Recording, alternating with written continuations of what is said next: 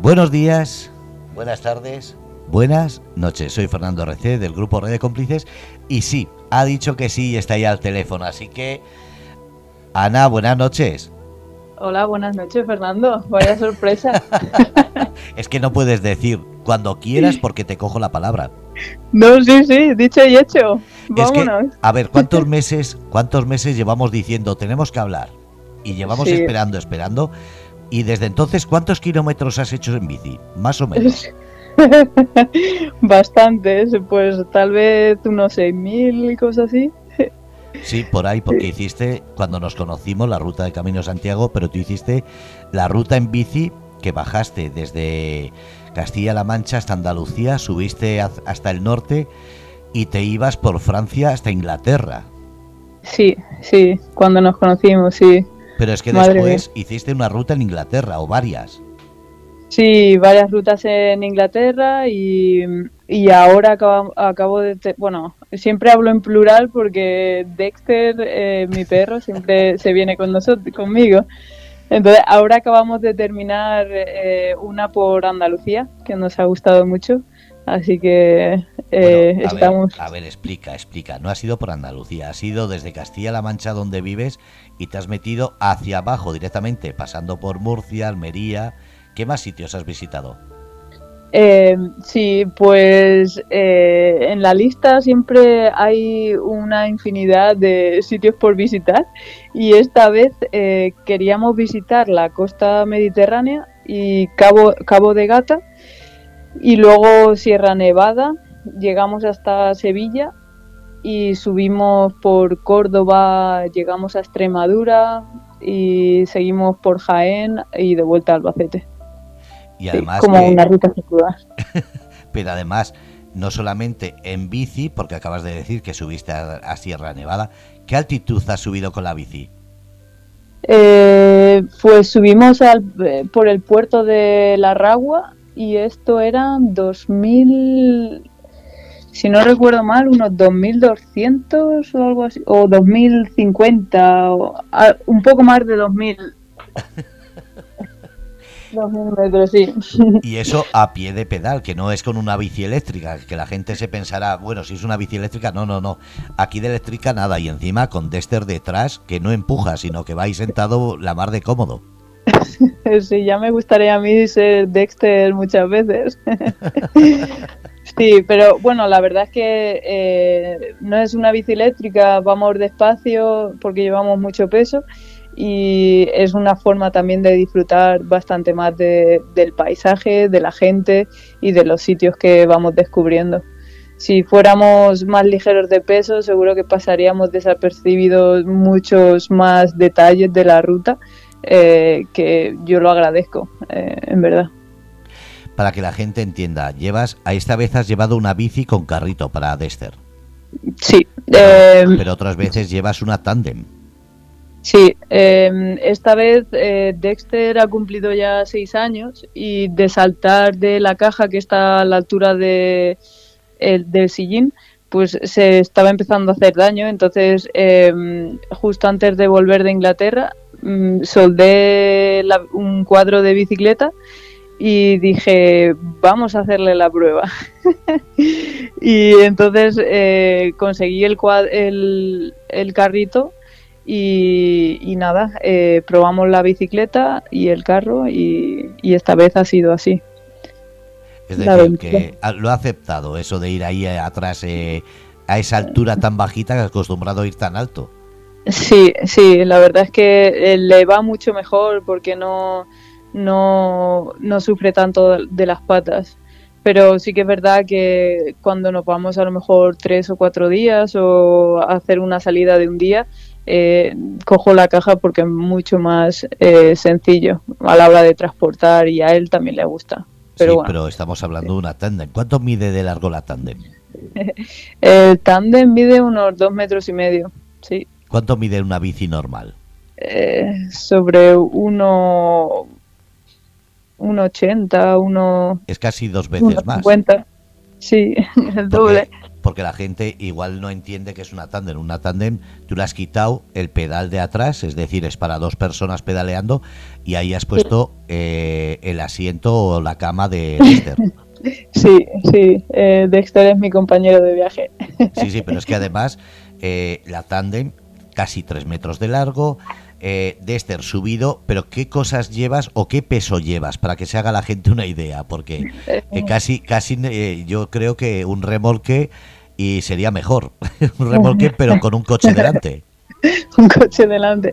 Eh, sí, a ver, en rutas largas como en la que te conocí a ti, que iba a estar a lo mejor seis semanas, seis, ocho semanas, eh, para rutas largas me gusta llevar lo, que considero yo que voy a necesitar, a necesitar para hacer una ruta que me encuentre a gusto.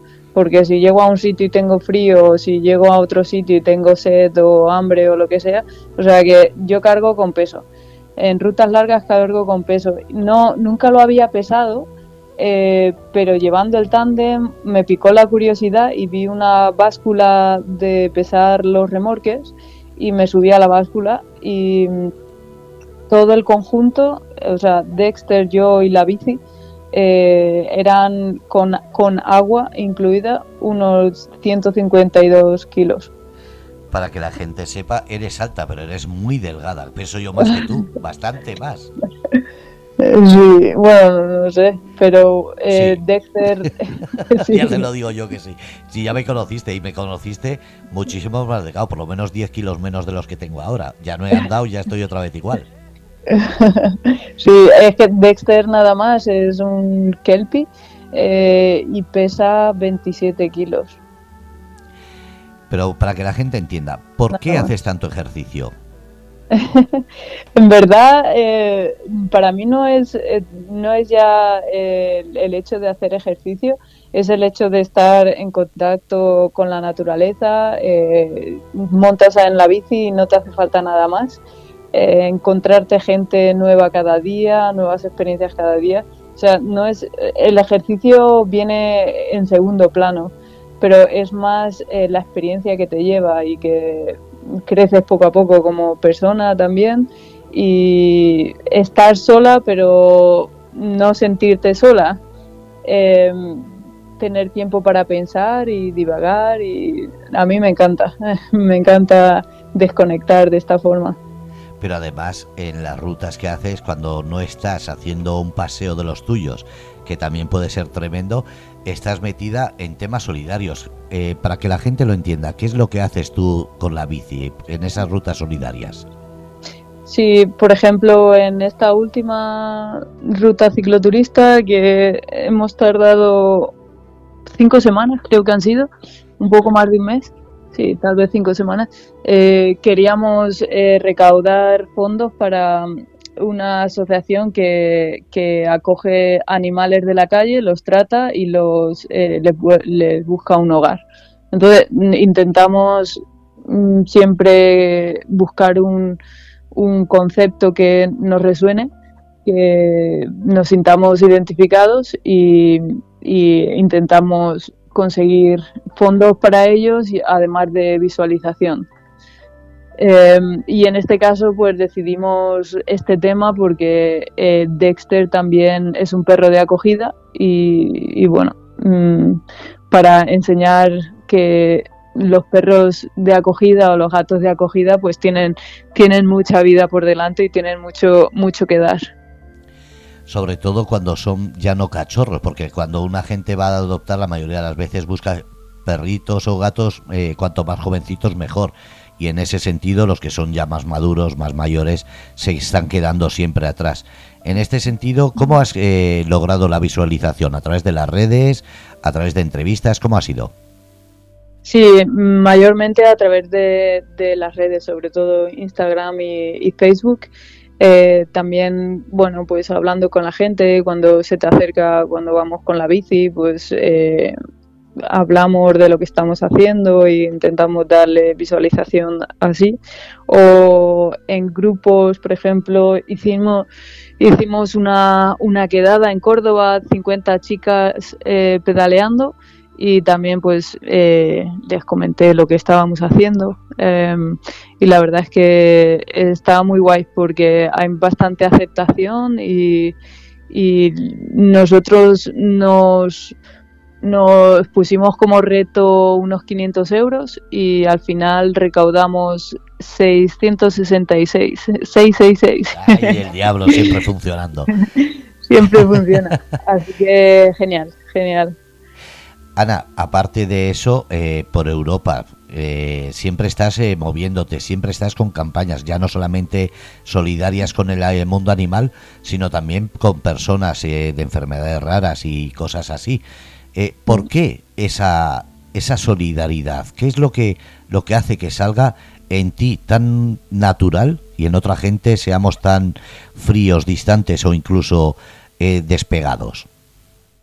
Sí, em, yo creo que eh, yo agradezco muchas cosas que me han pasado a, lo largo de la vida y siento como que necesito dar algo a cambio y si es ayudando a una causa, ayudando a eh, gente que lo realmente lo necesita, pues eh, haré lo posible para, si no es con dinero, será con mi tiempo o será con ideas o será con lo que sea, pero intentando un poco, pues ayudando de alguna forma eh, a quien a quien lo necesite en, ese caso. Em, sí. Yo conocí a tu familia y sé la respuesta, pero eh, la gente estará pensando, qué vida tienes si está todo el día montada en bici haciendo cosas solidarias. Eh, ¿Qué piensa la familia? ¿Qué es lo que te dicen? Eh, bueno, ¿cuándo vas a parar? Mi madre siempre me dice, si la casa se cae, no te pilla. Y yo, no, la verdad es que no.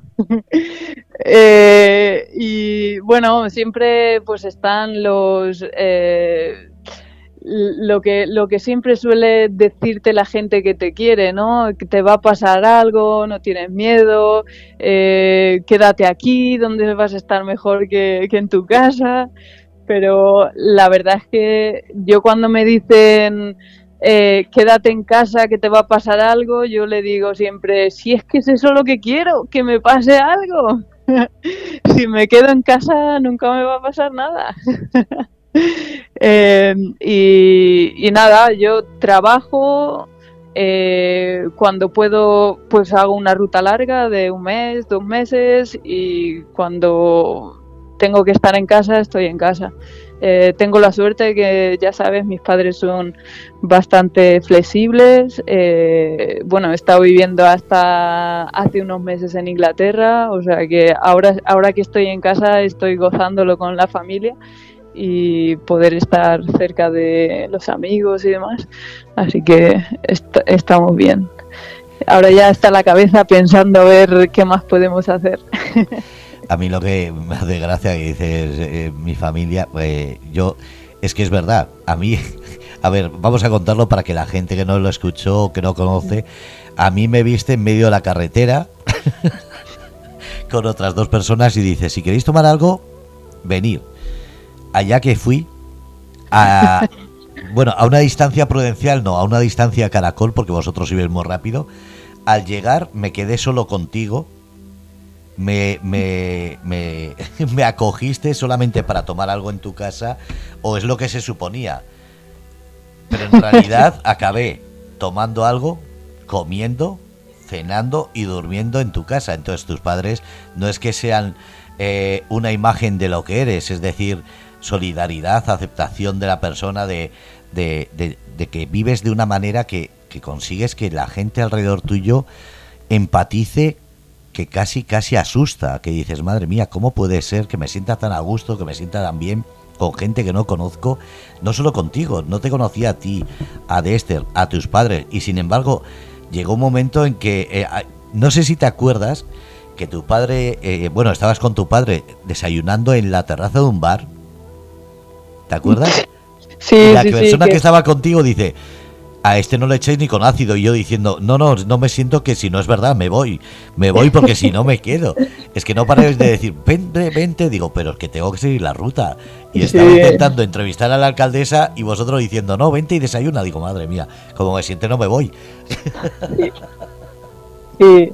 Eh, la verdad es que, bueno, eh, siempre sabes que, bueno, tú lo has vivido, ¿no? Que cuando estás de ruta, eh, cualquier ayuda pues siempre siempre se agradece no entonces pues quería por lo menos darte esa oportunidad de que si necesitabas cualquier cosa que podías hacer un alto en el camino recuperar energía y seguir adelante. No no y viene muy bien pero que es eso haces que esa empatía, eh, empatía tuya esa sinergia tuya la contagias y haces que uno se sienta tan a gusto que dice, ¿para qué voy a seguir? Ya he hecho el camino, ya me quedo aquí. Porque no es que si llega a un trabajo me veo ahí en el pueblo ya trabajando, que digo, joder, esto, esto atrapa. Sí, sí, la verdad es que está guay, está, está bien. Eh, no sé si te habrá pasado a ti, eh, vas caminando con la bici y nada más por todo lo que llevas, pues la gente se te queda mirando, ¿no? Y entonces está eh, algunas personas te miran y te saludan, te sonríen, otras personas miran hacia abajo y cuando pasas eh, se dan la vuelta para verificar lo que han visto. Entonces, pues nada, es un poco, yo lo veo también un poco como romper estigmas o... tópicos. tópicos o creencias que tenemos, ¿no? En plan de, eh, eh, es una chica, no puede viajar sola eh, no, es imposible que vaya en bicicleta de Alemania a España o es imposible que viaje con su perro. O sea, eh, yo, mm, yo soy eh, alguien normal, pero lo que más me gusta es romper esas creencias que tenemos desde los primeros años de vida y empoderar a la persona que te está viendo o o darle ideas de cosas que puede esa persona también hacer de que no que la vida no es eh, para mí la vida no es trabajo casa casa trabajo es algo más no exactamente. En ese sentido además eres una persona eh, que trasladas una forma de pensar como digo solidaria empática pero te habrás encontrado de todo como dices ¿Cuál ha sido algún momento de apuro que has dicho, mm, no sé si voy a volver a coger la bici? momento de apuro, no sé si voy a volver a coger la bici. O no ha pasado, eh. y que no pase, claro. Y que no pase. no, la verdad es que he tenido algún accidente con la bici, eh, no viajando, pero compitiendo con la bici. Eh, pero no, nunca, nunca se me han quitado las ganas de, de subir en bici porque eh, para mí montarme en la bici es eh, símbolo de, libertad. Yo estoy triste, me subo en la bici y se me arranca una sonrisa eh, de oreja a oreja. si voy más rápido, como si voy más lenta, como si cargo más, como si cargo menos. Em, no sé, para mí la bici tiene un símbolo muy, muy bonito y lo aprecio mucho. Em, se me ha ido lo que te iba a decir. Pero, eh, a ver, ¿cuál era la pregunta? el, momento en que has dicho voy a dejar la bici o te has sentido incómoda. Ah, eh, sabes que siempre hay días que dices, eh, ¿quién me mandará a mí? Sobre todo cuando vas por un camino arenoso y de momento se corta y tienes que volver. pero bueno, que no de, todas las experiencias se saca algo bueno. Dice Feli que eres maravillosa y dice qué entusiasmo tiene, da gusto escucharla.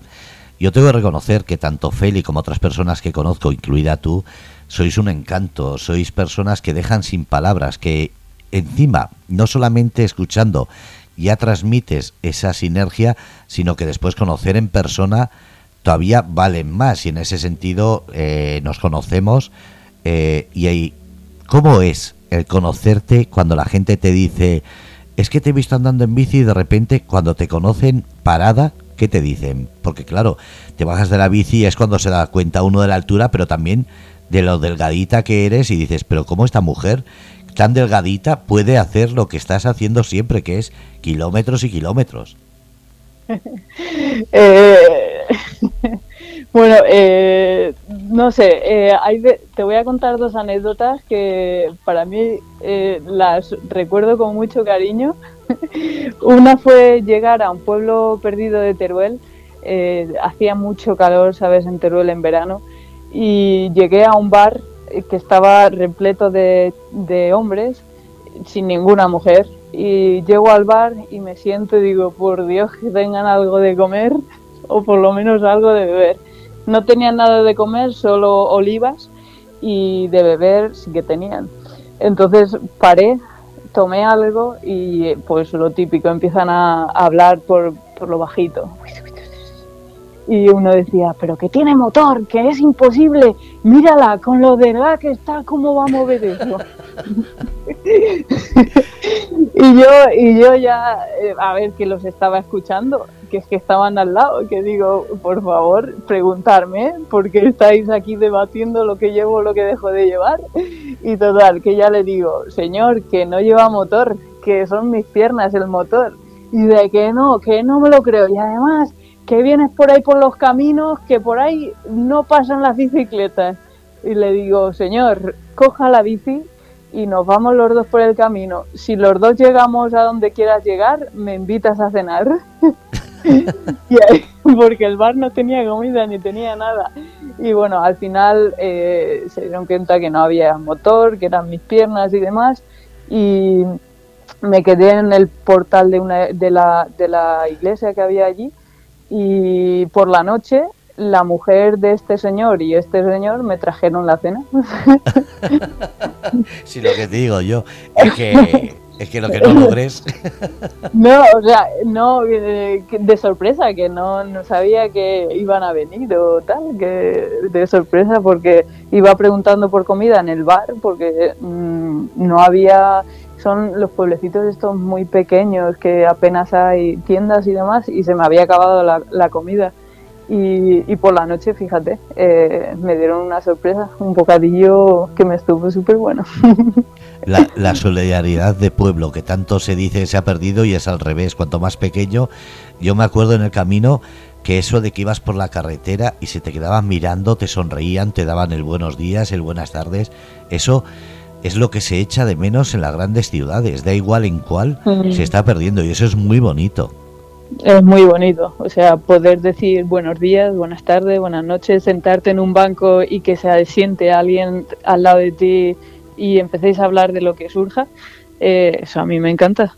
Es que eso es lo, bonito de la gente, no es la ciudad que estamos todo el día con prisa, da igual que sea un pueblo de 20.000 o de, o de más, eh, se pierde esa sin razón de decir me paro aquí porque me apetece. Sí, totalmente, totalmente. Eh, sí. Otra cuestión. La bici. Dices que es indispensable en tu vida, pero con Dexter, sola, con más gente, ¿cómo, cómo te apetece siempre, siempre que dices hoy quiero hacer? ¿Cómo, cómo piensas en hacer esa ruta? Sí, eh, pues desde que tengo a Dexter, que son ya cinco años, no he hecho ninguna ruta cicloturista sola. Eh, ni siquiera ha salido sola con la bici sin Dexter. O sea que no sé cómo, cómo sería. Es como bici, vale, me pongo el casco, eh, lleno el bidón de agua y Dexter, ¿dónde está Dexter? Eh, a, mí se me hace más raro pensar, si no va Dexter, ¿quién la frena? Porque claro, con Dexter todavía paras y dices, venga, estira las patas. Pero cuando estés sin Dexter, ¿quién te frena? Sí, no, pero de momento me apetece mucho compartir eh, cada ruta o cada salida con Dexter. Sí que es verdad que se está haciendo mayor y cada vez pide más que lo lleve. Y 27 kilos no es que sea un peso pluma, pero, pero bueno, de momento vamos a ir juntos. Ahora estoy, bueno, sabes que eh, me gusta hacer darle vueltas a la cabeza y retorcerla como si fuese una valleta para que se escurra el agua. Sí, y eh, bueno, eh, me gusta ver eh, cómo puedo viajar con Dexter, de cuántas formas posibles. Así que te adelanto que la, la, próxima ruta que haga quiero intentarla hacer en un sidecar con Dexter. Me estoy fabricando un sidecar. Hostia, eso es más peligroso. Aparte, eh, te va a impedir muchas rutas, ¿no? Eh, sí, quiero hacerla eh, no por sendas ni nada de esto. Pero bueno, eh, estoy dándole vueltas y creo que voy a empezar ya a echar chispas. Lógico, pero es que la anchura te impide ir por muchos caminos que lo que dices tú es bonito pararse y ahora va a ser más de carretera, más de caminos. Sí, eh, serían pistas, pistas, pero en el momento que salgamos a Europa eh, podemos coger las eh, pistas Eurovelo que son bastante anchas y accesibles. O sea que vamos. A ver, a ver, a ver, a ver, a ver, frena. Acabas de decir cuando salimos a Europa, es decir, estás pensando en hacer un sindecar y ya estás hablando de Europa. ¿Qué, qué ruta quieres hacer? Ahora dime que vas a ir a ver los, eh, las auroras boreales y te creo, porque ya... Eso estaría bien, eso estaría bien, pero ya llegamos tarde porque si salimos ahora llegamos en pleno invierno y, no hace mucho frío, ¿sabes? Eh, Como que te importa el frío, dilo. no, la verdad es que no. Pero bueno, que no, no sé, no lo sé, no lo sé de momento es, está, se está cociendo la idea.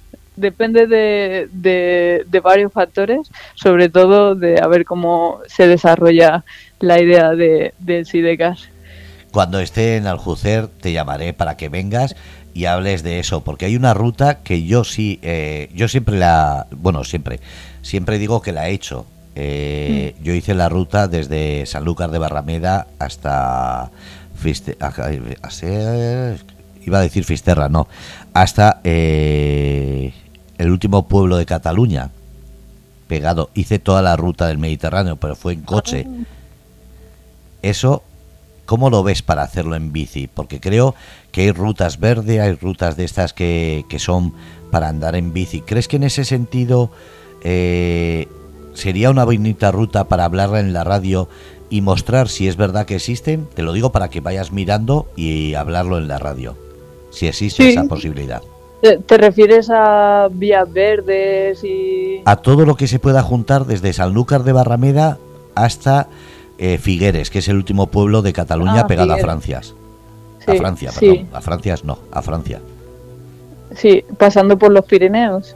Sí, después eh, podríamos mirar pues, si se puede pasar por los Pirineos hasta la ruta del norte y dar la vuelta a España pero todo lo que es el límite, es decir... Ah, vale, ¿te refieres a, eh, al, pero por la costa atlántica o por... Sí, sí, primero la Mediterránea, Pirineos, costa atlántica, y bajar por la Ruta de la Plata, pero pegada a la frontera, para que así eh, mm. hacer esa ruta y la gente que esté muy cerca pueda ir uniéndose a esas rutas, como si fuese etapas. Mm. Eh, ¿Crees que en ese sentido se podría hacer algo solidario eh, sin tener que salir de España y demostrar el turismo en la calidad de gente que hay en España, que muchas veces hablamos del extranjero y no nos damos cuenta de la, de la valoración que, nos falta sobre nosotros mismos. Sí, la verdad es que España tiene rincones que son espectaculares. Eh, yo hacía tiempo que no, de hecho, hasta el año que te conocí a ti, eh, hacía mucho tiempo que no viajaba en España y, la verdad es que yo aquí me quedo. hay, además del clima, eh, los espacios verdes son... Sí que es verdad que en infraestructuras, pues eh, los países del norte de Europa mm, están mejor, pero bueno, ya, ya llegaremos ahí. Eh, pero en cuanto a vegetación y, poblaciones eh, súper encantadoras, es que no tiene nada que envidiar. ¿eh? A eso me refiero, que hay una España vaciada que no es tan vaciada, simplemente es desconocida. Exacto, yo creo que más desconocida que, que bueno, la despoblación poblacificación sí que está existiendo, ¿no? Pero, pero, pero, también está, está, a ver, lo mismo que se ha despoblado ahora se está poblando. Hay gente que de las ciudades ha visto que se puede teletrabajar, que se puede crear empresas en otros sitios que no es una gran ciudad y de repente hay poblaciones que están recuperando. No digo que se vayan a hacer eh, unas grandes localidades, pero sí están teniendo una calidad de vida y eso también hay que hablarlo. Sí, totalmente. Eh, sí, bueno, incluso eh, yo ahora con trabajo online y, trabajo desde el campo, desde donde me conociste. Entonces eso me da bastante vidilla, ¿no? De estar aquí o estar en una aldea o estar en un pueblo perdido en Teruel. A eso me refiero. Eh, y como tú hay mucha gente cada día más que no nos damos cuenta de... Es que mucha gente piensa solamente en, en teletrabajar por tener una libertad de horarios para ir a por los críos, etcétera. No se da cuenta de la mm. calidad de vida que se puede tener. Y no lo digo solamente por el ejercicio que tú haces, sino porque como tú vives en una localidad que tiene una de las eh, cielos más bonitos que he visto, tiene una calidad de aire. sí, que apagamos la luz y de repente dije, ¿de dónde ha salido todo esto? Sí, sí, es verdad. Entonces, eh, la calidad de vida de un sitio así es que muchas veces no nos damos cuenta de lo que perdemos precisamente por la cantidad de luz que suele haber en las poblaciones. Sí, la verdad es que sí. Yo después de, bueno, en Inglaterra estaba viviendo en un pueblecito bastante pequeño al lado de la montaña y ahora estoy viviendo en medio del campo y cada vez que voy a, la ciudad es como, madre mía, necesito aquí unos tapones para los oídos. Es, es increíble el ruido que el ruido, el estrés, todo de la ciudad y no nos damos cuenta porque eh, lo automatizamos, ¿no? Eh, pero si te vas de vacaciones a la montaña, eh, dices, ay, qué gusto, ¿no? Y luego cuando vuelves tienes el contraste. Claro, pero después no pensamos en decir, voy a vivir definitivamente en un lugar así. Mm.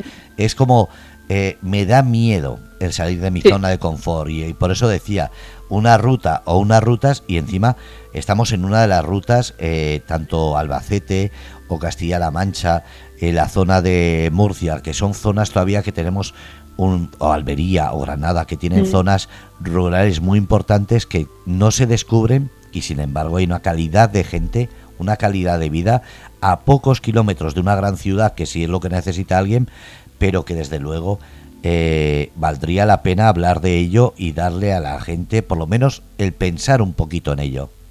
Sí, por lo menos pensarlo darle una idea. Yo cuando voy con la bicicleta, no ser que sea vital, eh, intento evitar pueblos, poblaciones grandes. Primero por la inseguridad también, claro. Eh, no sé, no sé si es la inseguridad, pero es más eh, todos los cruces, o sea, tardas mucho en cruzar una ciudad y al final no te llevas nada. Bueno, te puedes llevar algún pitorrazo de algún coche, pero aparte de eso, nada. Sí, yo al decir inseguridad me refería a todo, a inseguridad ciudadana, pero también a la hora de conducir, porque eso también pasa, que estamos en medio del campo y parece que molesta el que haya una bici en medio del campo o, un animal. Y dices, ¿pero qué quieres esperar en medio del campo? Eh, ¿Una patrulla de la Guardia Civil que te pare? Lo normal es que haya alguien haciendo deporte, alguien parado, disfrutando el momento. Y no entiendo la gente que ve un atardecer tremendo en medio de un descampado y sigue con prisa para llegar a algún sitio y dices, pero joder, la vista que tienes, párate, disfrútalo. Sí, no, la verdad es que yo creo que la mayoría de las veces llevamos visión túnel y no vemos ni la mitad de lo que... no sé si te has, te has pasado a ti alguna vez. Yo hay veces que digo, voy a, voy a quedarme aquí a comer, pero sé que estoy mal. Eh, pero la gente pasa y como, por ejemplo, te voy a poner un ejemplo porque si no, no... Eh, llegué a un embalse por Jaén y, tenía una zona, de, un merendero, ¿no? Y digo, bueno, parece una zona segura. Eh, normalmente no me quedo todo el día eh, porque no me gusta que me vean en un sitio todo el día y luego dormir en ese sitio, es como dar muchas señales, ¿no? De que mm, venir, eh, aquí estoy. Eh, exactamente. Siempre me gusta acampar en las últimas horas del día. pero este día hacía mucho calor, eh, encontramos el embalse justo a las 4 de la tarde o así y dije, bueno, pues voy a ver eh, la afluencia de tráfico que hay aquí y si no pasan muchos coches, pues nos quedamos aquí. Y total, que todos los coches que pasaban iban focalizados en, en la carretera y no, no veían nada más. Eh, no sé, me sentí súper segura porque digo, si es que en la boca del lobo no te ven, ¿sabes? O sea, es para que veas que muchas veces pasamos por el mismo sitio una vez, dos veces, tres veces y se nos pasan millones de detalles. Y hay veces que simplemente con el hecho de parar y mirar, dices, madre mía, si esto no lo sabía yo aquí, que existía. A mí, yo me di cuenta en el camino cuando eh, me paraba con la gente o, me decían, ¿a dónde vas? Y decía, pues no lo sé todavía. Cuando me di cuenta que decía, no sé dónde voy, me di cuenta de que estaba disfrutando el camino, porque al comienzo era, voy a intentar llegar a tal sitio y no miraba más que la, el llegar a esa meta. Cuando empecé a decir, no sé dónde voy, es cuando me di cuenta de que el camino me había ganado. Y era cuando lo disfruté. Sí, sí, cuando el camino decide y no eres tú el que decide, ¿verdad? Exactamente, te paras a ver algo, eh, a hablar con alguien, a sentarte porque te apetece, simplemente porque ese sitio te ha gustado para descansar y dices, venga, aquí. No esa cosa, eh, por ejemplo, yo me acuerdo cuando estuve haciendo el camino, que ya, eh, como te dije, lloviendo, tuve que coger autobús, pero llegué a los albergues y me decían, es que la gente se levanta muy temprano, no haga ruido. Y decía, ¿cómo? Sí, sí, es que se levanta muy temprano para llegar al, al sitio siguiente por la mañana. Y decía, pero es que si sales de madrugada no ves nada. Y si vas con esa prisa no disfrutas el camino. Decían, bueno, pero lo hacen así. Y no entendía esa prisa, esa obsesión por llegar a una meta sin disfrutar esos paisajes que hay por el norte. Y yo me daba una rabia tener que ir en un autobús o en coche cuando, cuando veía a la gente que decía, con todo el camino que están paseando y no se dan cuenta de que solamente pararte a mirar lo que tienes alrededor, eso es impresionante. Sí, la verdad es que es un regalo que es al final lo que, lo que se queda, ¿no? Eh, entiendo que cada uno disfruta el camino a su manera, pero yo también soy de las que dicen, ¿cuántos kilómetros te haces al día? Pues no lo sé, pues unos días 60, otros días 100 y otros días 40, depende de lo que me encuentre por el camino. Eh, entonces, cuando llega ese momento, cuando llegas, entras en ese estado de flow, eh, que te da igual los kilómetros que recorras y a la hora que empieces a, pedalear o a caminar en, tu caso, de hacer el Camino Santiago, yo creo que es realmente cuando estás viviendo la experiencia plena, ¿no? Pero entiendo que hay gente que, que quiera ir en plan de, pues he hecho el Camino de Santiago, vale, ¿y, y qué tal? Pues, pues no me acuerdo. O como la gente, he sufrido mucho porque los pies los hice polvo, oye, pues a ver, para. No, no, es que el camino es sufrir, digo, pues era para ti. Pero es que hay gente que solo piensa que el camino es ir a Santiago y me doy cuenta de que tenemos cosas alrededor, porque yo estoy hablando ahora con, gente, pues como tú, que has estado por Almería, Granada, eh, Córdoba, eh, Sevilla, y te quedas diciendo la, que, la cantidad de sitios que nos podrías ir contando, que dices, pasamos muchas veces al lado y no nos damos cuenta de que cinco minutos pararte y dices, ¿qué sitio más bonito tengo al lado de casa? Sí, y eso es verdad. Siempre vamos buscando sitios que nos impacten, que están a, miles de kilómetros, cuando a 10 kilómetros de tu casa eh, va, seguro que hay algo impresionante que todavía no has descubierto. Eso le pasó a mi padre cuando se vino 10 días eh, de ruta conmigo. Nunca había ido a, al río Júcar, que está a unos 30 kilómetros de casa y dijo, pero esto está aquí toda la vida. Sí, cuando pues fuiste cerca de Alcalá de Júcar, ¿verdad? Exactamente. que además no pues fuiste a la localidad, sino que estuviste por los alrededores. Sí, eh, subimos a la, a la hoz del Júcar y atravesamos los caminos que hay por la hoz hasta, que, hasta llegar a Alcalá. Em, que está muy bonito, pero no es una zona que normalmente la, la gente conozca o vaya allí, ¿no?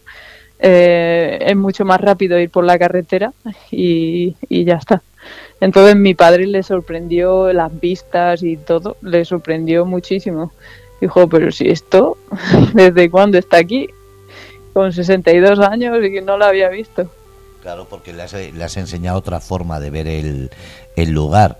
Le has enseñado la ruta que, como dices tú, la puedes hacer porque no tienes prisa, porque vas a, a disfrutar del viaje, no a un punto concreto que dices, tengo que llegar a Alcalá o tengo que llegar a Villena o Almansa, y entonces ya no miras lo que hay cerca. Mm. Sí, yo cuando eh, normalmente es uno de los comentarios que te hace la gente cuando te encuentras, te paras y, te preguntan y te la encuentras por el camino y demás. Eh, me acuerdo esta ruta, eh, salí de casa y iba dirección norte porque iba hacia hacia Riopas, hacia la Sierra de Cazorla y paro, me paro con un hombre y dice, ¿pero dónde vas? Eh, ¿A Santiago? Y digo, no, no, voy, voy hacia Sevilla. Y dice, hombre, que Sevilla está por abajo. y, digo, bueno, pero es que voy a ir primero a Cazorla y luego ya abajo a la costa. Me hizo una gracia, digo, pues si llevas razón, pero bueno, que no, no se trata de ir el camino más corto, sino el, más, el, el que más te llene en ese momento, ¿no? Además que Cazorla eh, es lo que pasa también. Hablamos de puntos como Cazorla y la gente conocerá dos o tres sitios, pero hay una cantidad de aldeas por allí que son mm. de una gente que es que es como, como encontrarte un, un, un, gato de estos para abrazar. Pues esa gente es igual. Se te ponen a hablar, se te sientan al lado y dices, madre mía, me quedo aquí. Mm, aquí me quedo. Y sí, Cazorla está muy bonita. Eh, a ver si puedo ir antes de, todo el calor este que, seguramente venga este verano. Pero hay unos eh, refugios en, la alta montaña y demás que eh, tienen muy buena pinta. Aparte de eso es que Cazorla es de los sitios que, como digo, no solamente tiene muchísimas aldeas, sino que tiene en cada esquina algo que ver. Es de los pocos sitios que por mucho que la anuncien siempre descubres algo. Sí, sí, es a ver, es relativamente pequeña eh, si la comparamos con Pirineos o, o Picos de Europa, pero es eh, la verdad es que es increíble. O sea, cada rincón te puedes tirar un mes andando o en bicicleta y, vas a descubrir un rincón diferente y a, a cuál más bonito. Y lo, y lo mejor que si preguntas a cualquiera, porque ellos sí saben, y cuando ven interés en que buscas algo diferente, eh, te dicen que hay sitios a la vuelta de la esquina, un, un abrevadero, una, una, una antial, eh, una charca, es que tienes de todo por allí, es un sitio impresionante. Y después para, para disfrutar de esos paisajes es que también tiene eh, después esos, esos gamos, ciervos, es que tienes una cantidad de vegetación autóctona, de animales, de aves que dices, madre mía, es tremendo todo lo que hay allí. Sí, sí, la verdad es que sí. Eh, yo no sé si tuviéramos que descubrir cada rincón de España, no sé cuánto tiempo nos tendríamos que tirar en la bici. ¿eh? Pero, pero aún así, te aseguro que das la vuelta a España, descubres todo y si das otra vuelta todavía descubres más. Sí, sí, totalmente. Es como cuando eh, haces un camino en una dirección y luego vuelves en dirección contraria. Es como que ves el panorama en diferente perspectiva ¿no? y te vuelve a sorprender.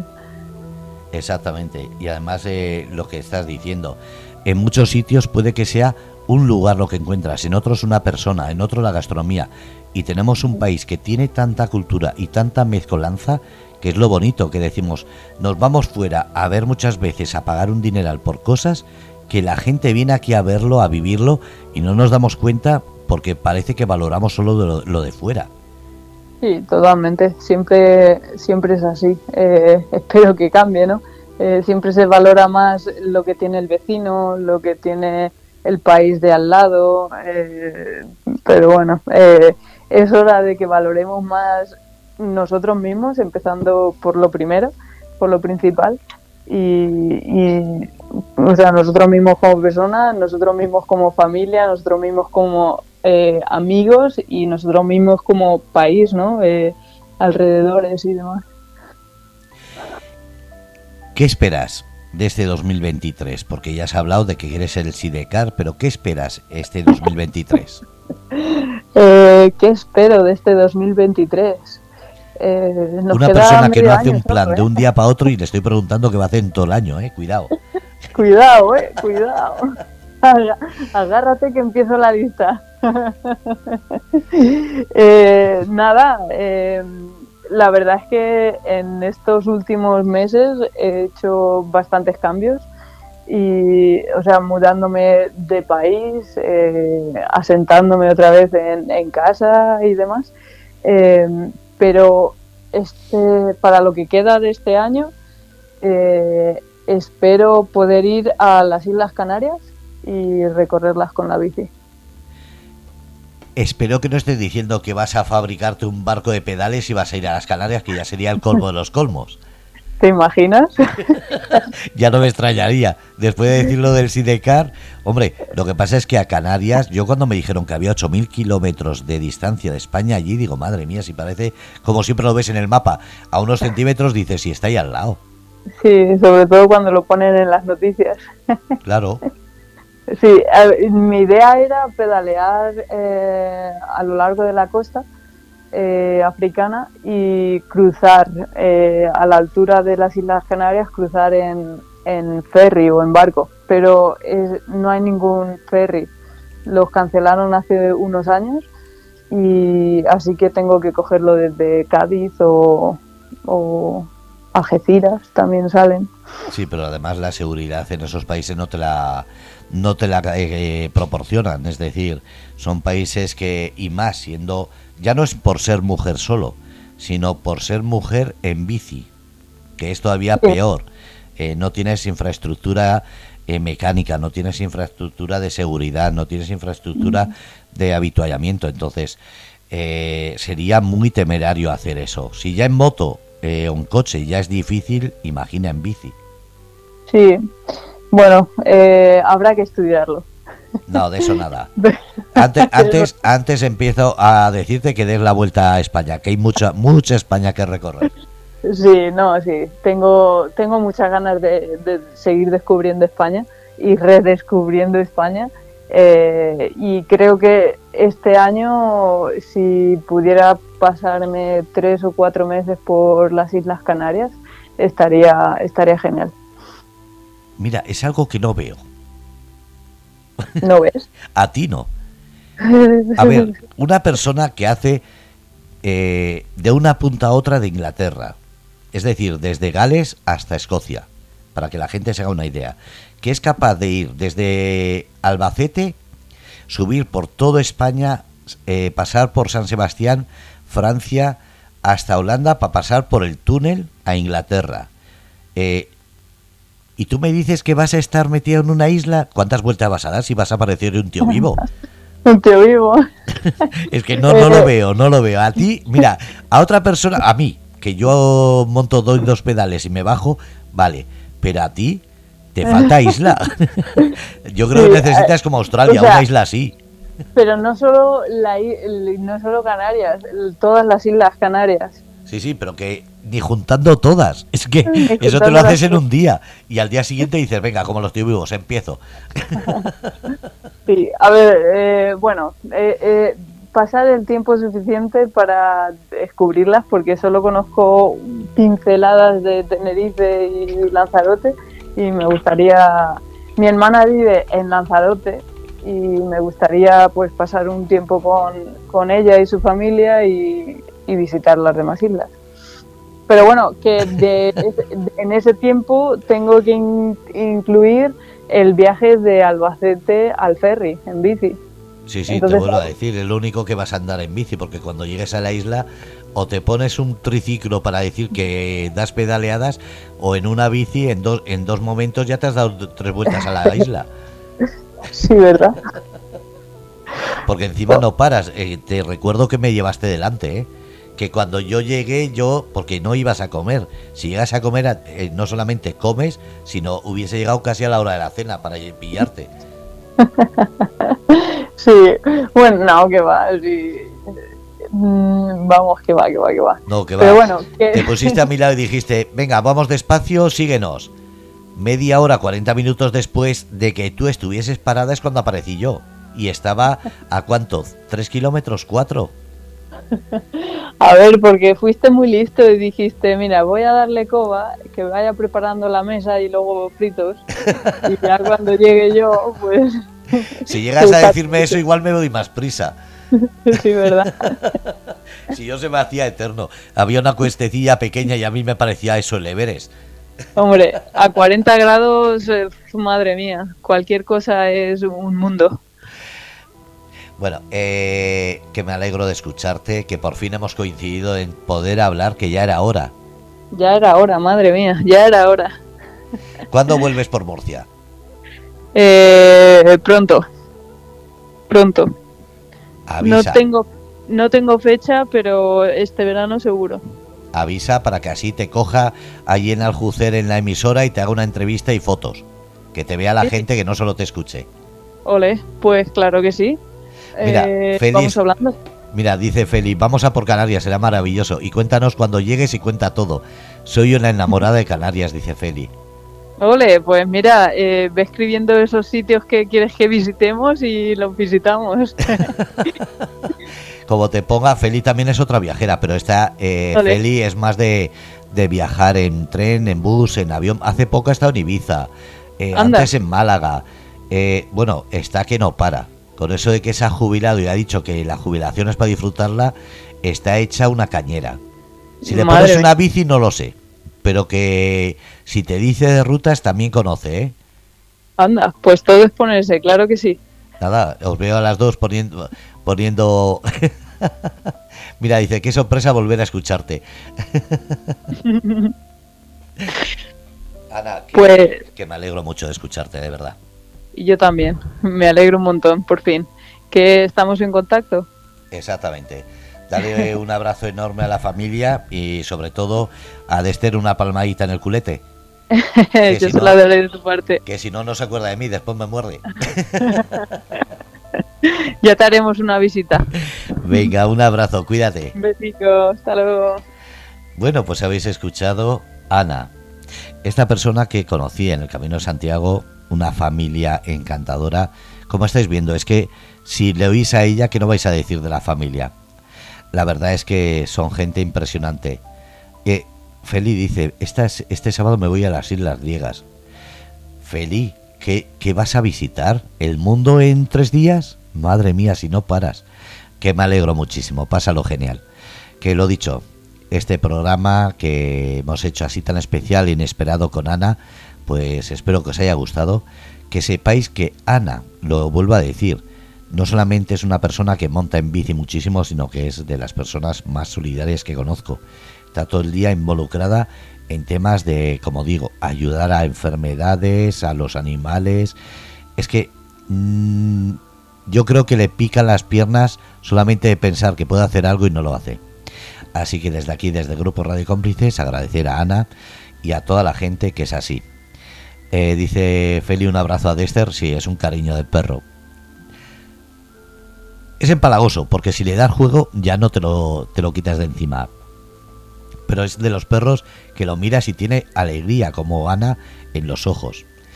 Lo dicho, que desde el Grupo Radio Cómplices espero que os haya gustado y sobre todo que hayáis disfrutado de esta charla.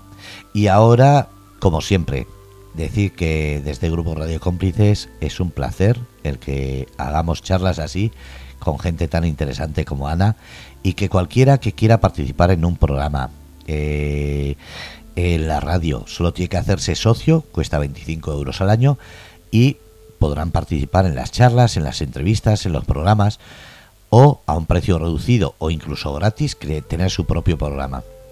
Desde Grupo Radio Cómplices intentamos que la radio sea participativa, que sea ilusionante, que no buscamos solamente la profesionalidad, que cuanto más profesionalidad mejor, pero lo que buscamos precisamente es gente con ilusión, con ganas de hacer una radio o escuchar una radio o participar ahí en el chat o en la radio de manera consciente, de manera responsable, respetuosa y sobre todo con ilusión.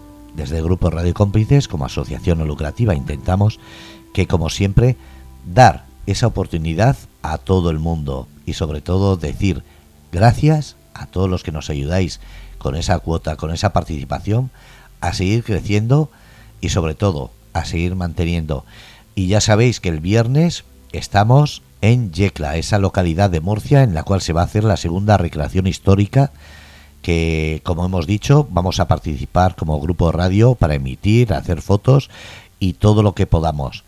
Gracias a la Asociación Siglo de Oro que nos está contratando y ayudando en todas esas entrevistas y sobre todo ayudando, eh, manteniendo nuestros principios de intentar dar la máxima visibilidad a cualquier actividad cultural y en este sentido esta recreación histórica es importante para Yecla y para Grupo Radio Cómplices un orgullo el que hayan contado con nuestra presencia. Desde Grupo Radio Cómplices, gracias a todos y como siempre, aquí estamos.